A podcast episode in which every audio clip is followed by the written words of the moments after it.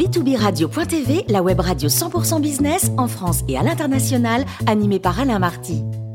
Bonjour à toutes et à tous, bienvenue à bord de B2B Radio.tv. Vous êtes 49 000 dirigeants d'entreprise abonnés à nos podcasts. On vous remercie d'être toujours plus nombreux à nous écouter chaque semaine. Aujourd'hui, nous recevons Didier Lamouche, grand dirigeant français des industries euh, technologiques. Bonjour Didier. Bonjour Alain. Vous avez présidé et développé euh, Altis Semiconducteurs, IBM, Bull, ST Microelectronics, ST Ericsson et plus récemment Oberture Technologies, puis construit euh, toute pièce un IDEMIA. Aujourd'hui, vous êtes président de DLT Consulting, qui est les entreprises publiques et privées, mais également les fonds d'investissement dans leur développement. Mais aussi, vous êtes président du conseil de Cadien, ex-Néopost, président d'Utimaco et membre du conseil de surveillance de ASM, d'Imagination et de ACI Worldwide. Vous êtes un, un vrai citoyen du monde avec un tropisme européen très marqué, Didier. Alors Didier, quelle réponse européenne face au découplage sino-américain du monde? Bah écoutez, il apparaît clairement aujourd'hui euh, qu'une profonde scission est en marche dans le monde économique, mais également le monde politique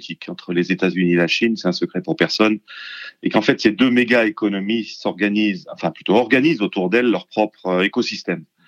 Il est d'ailleurs intéressant de noter que cette euh, bipolarisation, ce découplage en quelque sorte, existait n'est pas nouveau en fait. Ça existait déjà depuis les années 20 ou 30 du dernier siècle, jusqu'à en fait l'écroulement de la Russie, entre le monde capitaliste euh, d'un côté incarné par les US, et le monde communiste, en fait, qui tournait à l'époque autour de l'URSS. Ensuite, s'en est euh, suivi 30 ou 40 ans de libéralisation à outrance euh, qu'on a appelé aujourd'hui la mondialisation, et qui en fait ce retour du balancier de la bipolarisation, qu'on appelle donc maintenant le découplage, s'organise d'une part toujours autour des US, qui est en fait le seul point constant du, du siècle dernier, mais maintenant la Chine a remplacé l'URSS. Et l'Europe alors? Alors, la fragilité incroyable de l'Europe dans ce découplage s'illustre assez facilement, en fait, à travers les, les dépendances extrêmes euh, de l'Europe vis-à-vis des technologies de base, qui sont essentielles pour le monde d'aujourd'hui et le monde de demain. Alors, ces dépendances ont émergé malheureusement aux yeux du grand public récemment, à l'aune de la crise du Covid, hein, malheureusement. Alors, je ne parle pas des masques, bien sûr, euh, dont tout le monde a parlé, mais qui est en fait un faux problème. Mais en fait, deux exemples un peu plus profonds, un peu plus fondamentaux, les vaccins et la production de leurs principes actifs, d'une part, et les semi-conducteurs. Alors, comme je connais très bien cette dernière industrie pour y avoir euh, euh, œuvré et sévi, si je puis dire, euh, dans des postes de direction générale dans un certain nombre de compagnies que vous avez rappelées précédemment, euh, je me permettrai de développer ce point des semi-conducteurs. Et la Chine, dans tout cela, Didier, on a vu qu'elle a surmonté mieux que n'importe quel pays la crise du Covid, mais tient-elle son rang dans les semi-conducteurs?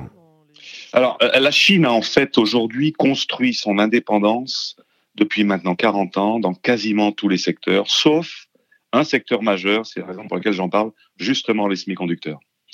Pour le rappeler à vos auditeurs, nos auditeurs, l'industrie des semi-conducteurs, c'est quoi? C'est cette industrie qui est basée sur le silicium, matériau le plus abondant après euh, l'oxygène dans la nature, et qui permet de développer euh, des puces électroniques toujours plus puissantes, toujours plus capacitives en mémoire, et qui en fait sont la fondation de tous les progrès économiques et sur lesquels s'appuient euh, tous les logiciels du monde entier. En fait, c'est le moteur en quelque sorte de toutes les applications, de toutes les innovations. Euh, Aujourd'hui, c'est la base d'Internet, c'est la base des télécoms, de la 5G, du véhicule électrique, euh, de l'intelligence artificielle, etc., etc. Donc, vous voyez, c'est vraiment un segment de marché fondamental, comme probablement l'était le pétrole il y a 200 ans pour le développement industriel du monde. Alors, les trois ou quatre briques essentielles de cette industrie des semi-conducteurs sont en fait, d'une part, les microprocesseurs et les mémoires, les technologies de fabrication qu'on appelle les fonderies, et les concepteurs des équipements de fabrication qui sont achetés en fait par les fonderies. Ces quatre segments sont largement dominés aujourd'hui par les États-Unis et pour la fabrication par Taïwan, qui avec son fer de lance, une entreprise dont on commence à entendre parler, qui s'appelle TSMC, et également la Corée pour ce qui est des mémoires. Voilà. Alors la récente sortie de la crise du Covid a, a en fait soi-disant, soi-disant, j'insiste, fait découvrir à l'industrie automobile européenne, à cause de, la limitation sévère dont on a entendu parler pour la, sur la fourniture de produits électroniques au sortir de la crise du Covid, hein, vous avez entendu parler. Elle a donc fait découvrir euh, à l'Europe, soi-disant de, de l'automobile, son immense dépendance vis-à-vis -vis de Taïwan pour la fabrication d'une part. Et là, il est vrai que plus de 70% des composants mondiaux, 70%, sortent des usines de TSMC, c'est considérable. Imaginez aujourd'hui une seule société qui, qui pompent, extraient et, et vendent 70% du pétrole mondial. Bah, c'est à peu près ça, ce qui se passe aujourd'hui. Et, même pour les technos avancés, c'est pas 70%, c'est 99%.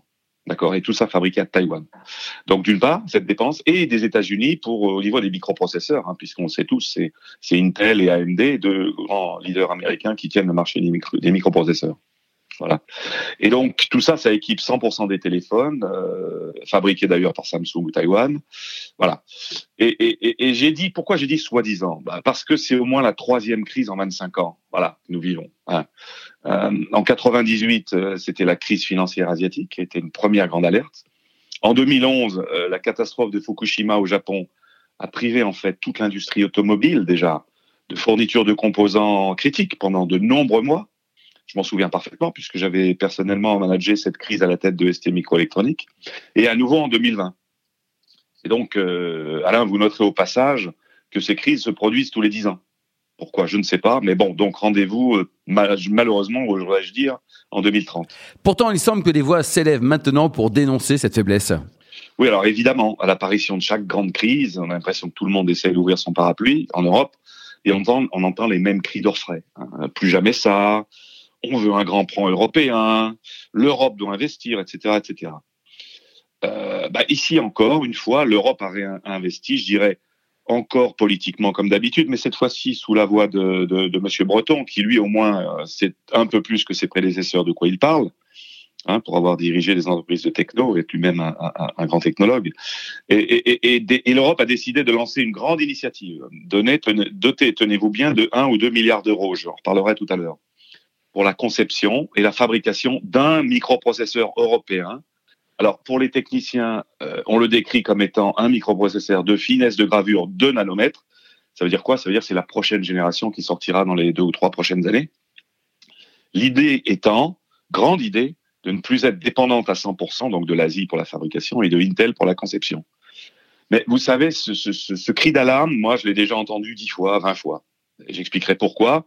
Je l'ai lancé moi-même plusieurs fois, par exemple, lorsque je dirigeais Altis Semiconductor, que vous avez cité tout à l'heure, qui était une joint venture euh, il y a 30 ans, 20 ans, pardon, entre IBM et Siemens, près de Paris, qui était une société à l'époque qui fabriquait les composants les plus avancés en Europe au moment où le téléphone portable était en pleine croissance et au moment où euh, cinq ou six leaders euh, européens, les Alcatel, les Sagem, les Siemens, les Nokia, les Ericsson, tenaient le haut du pavé. Et c'est en gros cette fonderie européenne qui alimentait une bonne partie des, composants essentiels dont avaient besoin ces entreprises-là. Et on se rappellera à l'époque que c'est probablement la dernière fois, euh, peut-être même la seule, des 30 dernières années où l'Europe a damé le pion aux, États-Unis et à l'Asie, hein, en étant en pointe sur euh, la téléphonie mobile, souvenons-nous. Eh bien, figurez-vous qu'à l'époque, TSMC, donc le leader mondial maintenant, dont je, dont je parlais tout à l'heure, ben, c'était un nain de la fabrication, vraiment un nain.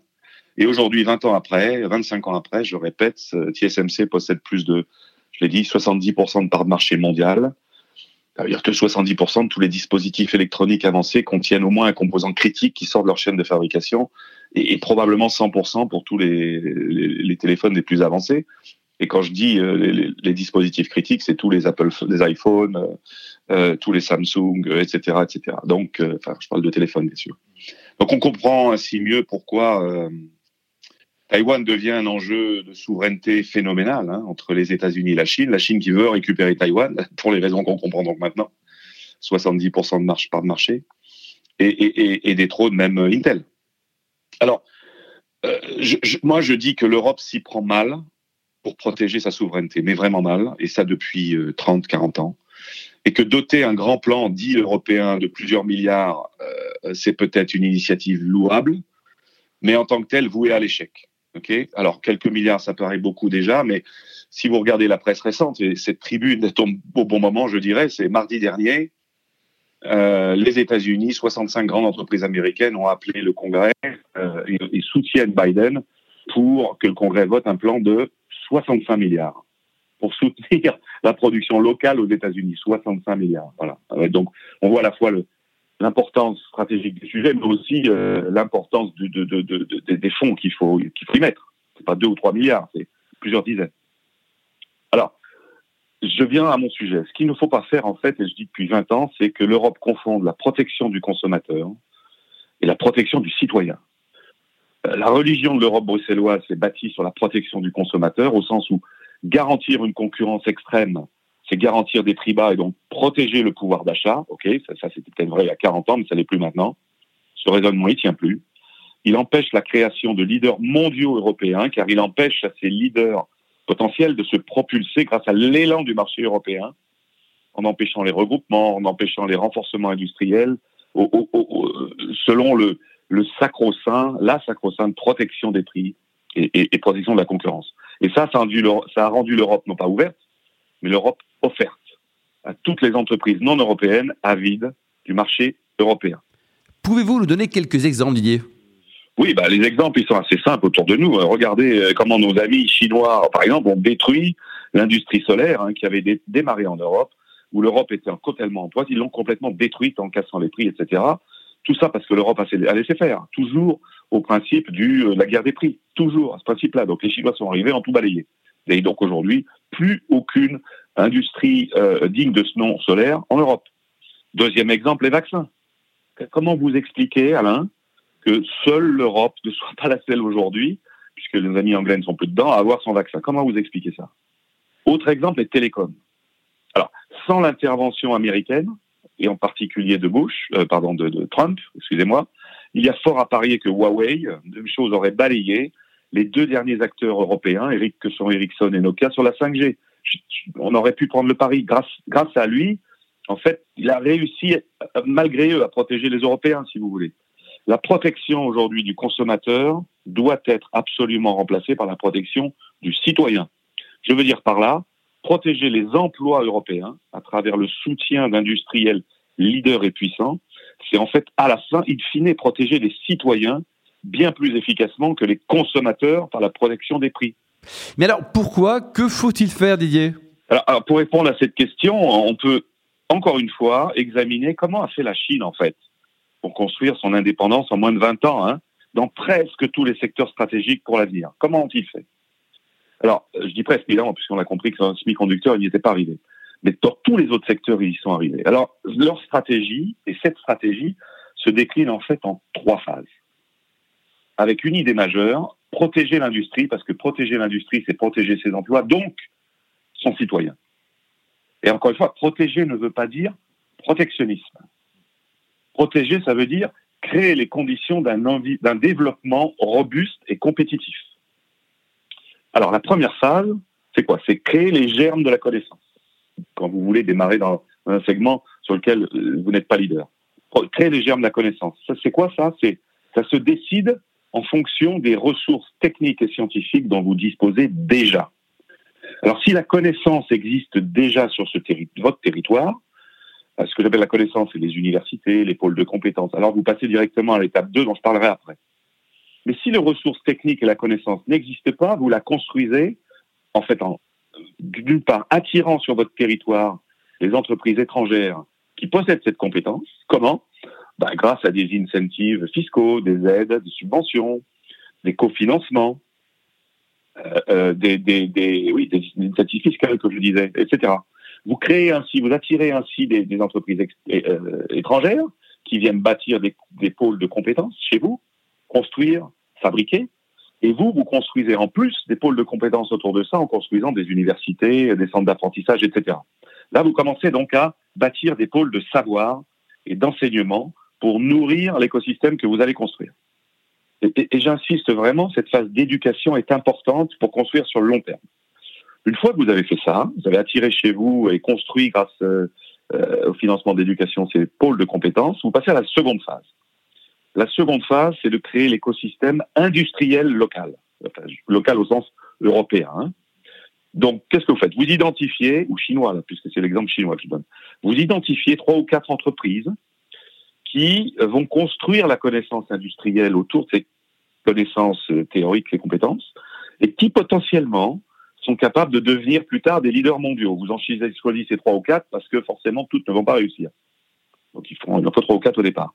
Vous les identifiez en fonction de leur stratégie, de leurs atouts propres, de leur management, de, leur structure capitalistique, etc. Et puis ensuite, vous les aidez à grandir. De, la même manière, je ferai une analogie un peu simpliste, mais de la même manière qu'un jardinier aide à grandir des plantes, hein, il, en protégeant en protégeant ces plantations par des par des par des, des, barrières. Voilà, vous, vous établissez un vrai cordon sanitaire autour de ces sociétés. Et comment vous faites ça? Eh ben, par exemple, vous réservez une partie des appels d'offres publics à ces sociétés-là. Pas tout, mais une partie. Euh, qui le fait déjà? Bah, Pas que les Chinois, les Américains le font déjà. Ça s'appelle le Small Business Act, voilà, euh, à l'américaine. Euh, vous apportez des aides fiscales à ces entreprises, vous leur donnez des subventions à la R&D. Vous donnez également les grands donneurs d'ordre qui sont susceptibles d'être les clients de ces entreprises à utiliser les offres de ces entreprises. Voilà, donc vous les faites grandir. Ça, c'est la deuxième phase. Et puis, une fois que c'est fait, vous passez à la troisième phase. Euh, une fois que une, deux, voire trois de ces sociétés ont démontré euh, leur savoir-faire, vous les faites encore plus grandir en leur ouvrant largement votre marché intérieur. Et c'est là où l'Europe a un avantage mondial. Et c'est là où on peut passer à l'état chef européen. Et c'est là où l'Europe versus la France, l'Allemagne, l'Angleterre a un avantage, un levier. C'est à cause du marché intérieur.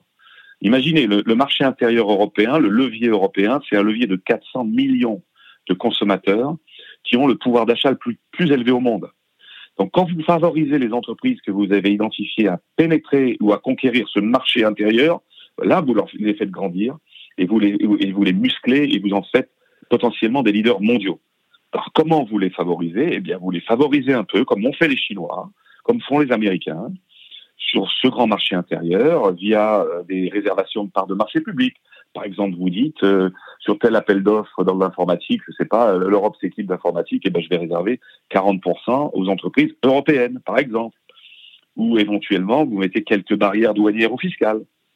Ou ce que font de manière très euh, subversive et, et, très et très vicieux, je dirais même, les, les Chinois avec des barrières réglementaires dont seules les entreprises locales peuvent peuvent s'assouvir.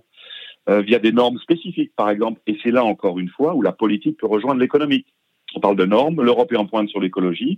Eh bien, l'Europe devrait mettre des normes écologiques spécifiques euh, euh, européennes pour justement protéger un petit peu son marché et faire en sorte que ces entreprises propres soient plus, comment dirais-je, vis-à-vis des normes écologiques que les entreprises chinoises, par exemple. C'est là où les politiques et, et l'économique peuvent se rejoindre. Ok? Et c'est là, je pense, où l'Europe peut et doit rétablir sa légitimité qu'elle a tellement perdue dans ces 20 dernières années, qu'elle peut montrer qu'elle a un rôle et qu'elle peut montrer qu'elle a un levier unique vis-à-vis des États. On entend beaucoup aujourd'hui de questions sur le, Brexit, le séparatisme des États ici ou là. Là, l'Europe a un vrai levier que aucun État ne peut lui-même justifier ou démontrer. Voilà. Et c'est ce qui fait la Chine alors? C'est exactement ce que fait la Chine. Et je vais vous donner des exemples c'est exactement ce qu'a fait la Chine et ce que continue à faire la Chine et ce qu'elle a fait depuis 30 ans. C'est comme ça, exemple, qu'elle a créé Alibaba, concurrent d'Amazon. On a vu Amazon, la Chine a vu Amazon se développer, a aidé euh, deux, trois entreprises à se développer. C'est Alibaba qui a émergé. maintenant, Alibaba est au moins aussi puissant qu'Amazon. Euh, autre exemple, Tencent et Baidu contre Google. Je rappelle que Google, il y a encore 10 ans, vous ne pouviez pas utiliser Gmail en Chine. C'était verrouillé justement pour laisser la place à Tencent Baidu. C'est comme ça qu'elle a créé Huawei. C'est comme si contre euh, Ericsson, euh, Nokia, euh, Cisco, etc. C'est comme ça qu'elle a créé Lenovo contre IBM, etc., etc. Et la Chine, elle est allée même plus loin. Une fois ces leaders construits à l'échelle mondiale, et clairement capable de, concourir contre les, contre les géants américains, elle a clairement sorti expulser, je dirais même, économiquement les concurrents de son marché intérieur. Demandez euh, aux IBM, aux Oracle, aux Hewlett Packard, qui ont fait, euh, dont la Chine a fait les, beaux jours dans les années 90 euh, ou 2000, demandez ce qu'il en est devenu aujourd'hui. Demandez à Google, comme je l'ai dit, qui s'est fait interdire le marché européen chinois pendant des années. C'est exactement ce qu'a fait la Chine. Mais l'Europe peut-elle encore réussir? Ça, c'est une grande question. Ben, oui, je pense que l'Europe peut encore réussir, mais comme ça fait 20 ans qu'on dit qu'on va, ou 30 ans qu'on dit qu'on va le faire et qu'on ne le sait pas, on a un vrai problème d'exécution. Il faut d'abord, je pense, une réaction politique puissante. Euh, je ne pense pas que les règles euh, actuelles et, les institutions européennes actuelles le permettent. Euh, le fonctionnement, les processus où chaque chaque pays en fait derrière les règles protège son l'automobile allemande, protège ça voilà, son économie locale, et, que chaque fois que vous voulez faire un changement, il faut l'assentiment des 27, ça ne marche plus. Mais si on accepte une remise à plat de ces règles-là, alors, alors là, c'est possible.